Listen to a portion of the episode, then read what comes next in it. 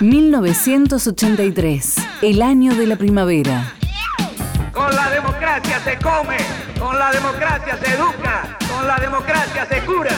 Después de siete años de dictadura cívico-militar, Argentina recuperaba la democracia. En los meses previos a las elecciones pasaron tantas cosas. Las elecciones generales que se llevarán a cabo entrañan un verdadero desafío cívico que la historia nos plantea a todos los argentinos. Las cosas cambian muy rápido acá.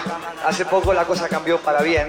Se debe haber equivocado la historia con nosotros, porque siempre nos pasa mal. Hoy, 40 años después, las rescatamos del olvido. Hay que salir del agujero interior.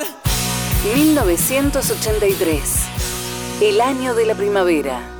Aquí estamos, en vivo y en directo, para recibir con una verdadera multitud al juglar de Latinoamérica a un cantor de su pueblo que se llama Alfredo Citarrosa. El primero de julio de 1983, Alfredo Citarrosa volvía a la Argentina tras siete años de exilio. Queridos hermanos argentinos, la ausencia ha sido larga, el exilio es duro, mi canción tiene una sola razón de ser con ustedes.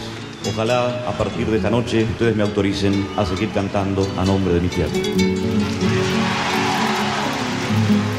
Stephanie, no hay dolor más atroz que ser feliz.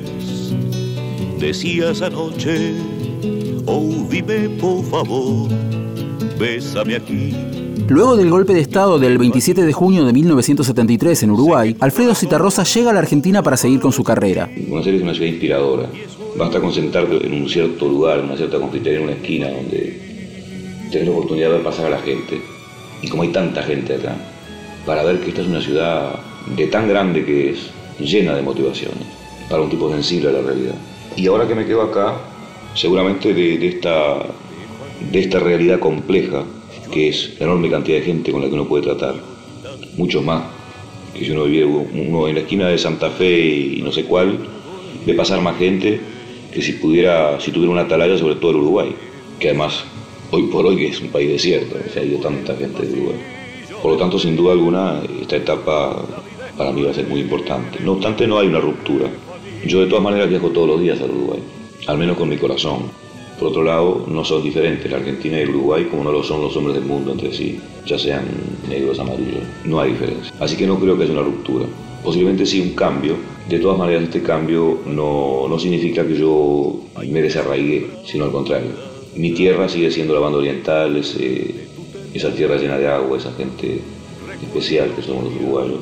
Tal vez porque tuvimos que pelear duramente por nuestra independencia, ¿no? del coloniaje, por supuesto. Y de todas maneras seguimos siendo una colonia, no se sabe, no solamente los uruguayos, pero tenemos vocación de libertad.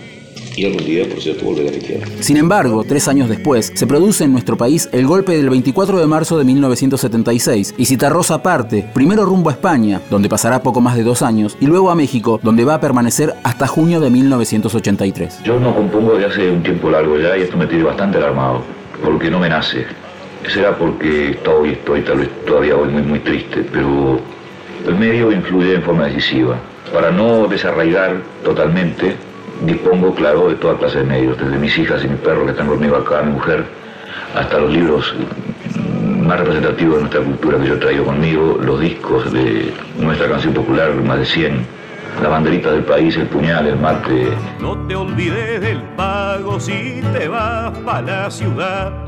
Cuanti más lejos te vayas, más te tienes que acordar. En México, Citarrosa volvió a su primer oficio anterior al de cantor popular, como periodista en el diario Excelsior y conductor en Radio Educación con su programa Casi en privado. El propio Citarrosa calificó a este periodo como el menos creativo de su vida, ya que se encontraba sufriendo una gran depresión producto del desarraigo. Siento que vengo frecuentando un repertorio ya desgastado. No tengo obra nueva, me falta mi país. E incluso mi voz ya no es la misma. He fumado en estos últimos años otros 30 o 35 mil cigarrillos. Entonces este, la garganta acusa el golpe, ¿no? Como que dice, sí, bueno, Vamos a ver ahora cómo hace para cantar. Cuando la dictadura cívico-militar argentina se encontraba en retirada luego de la derrota de Malvinas, Citarrosa decide volver a Buenos Aires. Seguía siendo un exiliado, pero al menos se encontraba más cerca de su patria. Mi propósito es seguir viajando a México anualmente. Ojalá pueda yo volver a México año a año. Desde la Argentina, donde pienso residenciarme, para junio pienso yo trasladarme a Buenos Aires.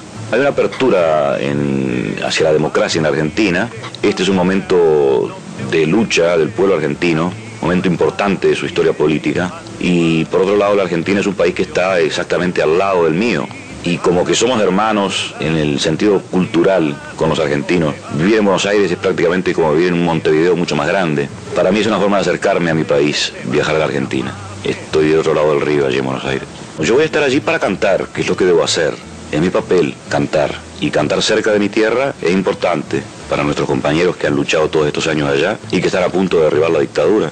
Mm, la mía va a ser una aportación más, como lo fue en la época anterior al golpe militar. Una aportación de la canción que el conjunto de los trabajos del pueblo, de sus luchas, está diciendo siempre no estás solo, no estás solo. Yo estoy preparado para volver desde que salí. Mi valija está hecha y en cuanto pueda voy a cruzar el río. Mire, doña Soledad, póngase un poco a pensar. Doña Soledad, ¿cuántas personas habrá que la conozcan de verdad? Yo la vi en el almacén peleando por un vintén.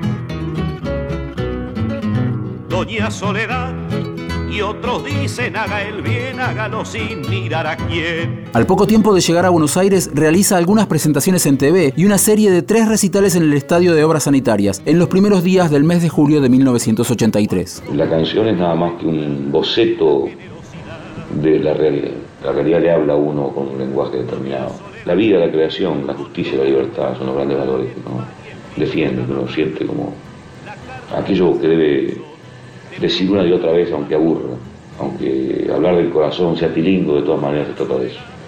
Me importa todo, me emocionan las cosas. Desde el canilla que pasa por tu puerta sin calcetines, el árbol de la esquina hasta la nube que pasa por el cielo. Yo qué sé, el formato de tus anteojos, todo importa en la vida el trabajador en primer lugar, pero hasta el lumpen me interesa el delincuente también. La gente que sufre en general. No sé si será una cuestión enfermiza, pero yo sufro mucho por la vida. Me siento muy responsable de estar vivo, de lo que va a pasar en el futuro. Creo que de algún modo mi existencia tiene un sentido con referencia a los demás y además al tiempo que vivimos que sabemos que es muy difícil.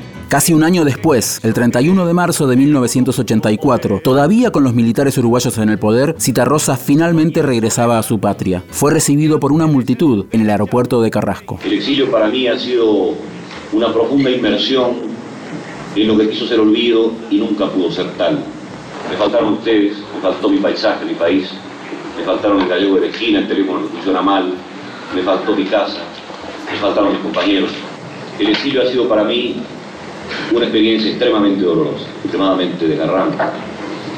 Yo metí el corazón en la valija cuando me fui y todavía no abrí la valija porque no he llegado a mi casa. De allí lo voy a extraer, lo voy a sacar y espero que este corazón me siga dando alguna canción, un puñado de canciones. Así pues no habrá camino que no recorramos juntos. Tratamos el mismo asunto, orientales y argentinos ecuatorianos, fueguinos, venezolanos, cusqueños, blancos, negros y trigueños, forjados en el trabajo, nacimos de un mismo gajo del árbol de nuestros sueños. 1983, el año de la primavera. Texto e informe, Leo Acevedo. Producción, Leo Acevedo, Fran Aquino y Carlos Uboski. Edición, Ignacio Guglielmi. Una producción del área de medios digitales de Radio Nacional. Tiempos mejores, cifra de nuestros amores, poncho patria en el espanto. De mi pueblo y sus quebrantos no les puedo conversar, solo les quise entregar su corazón con mi canto.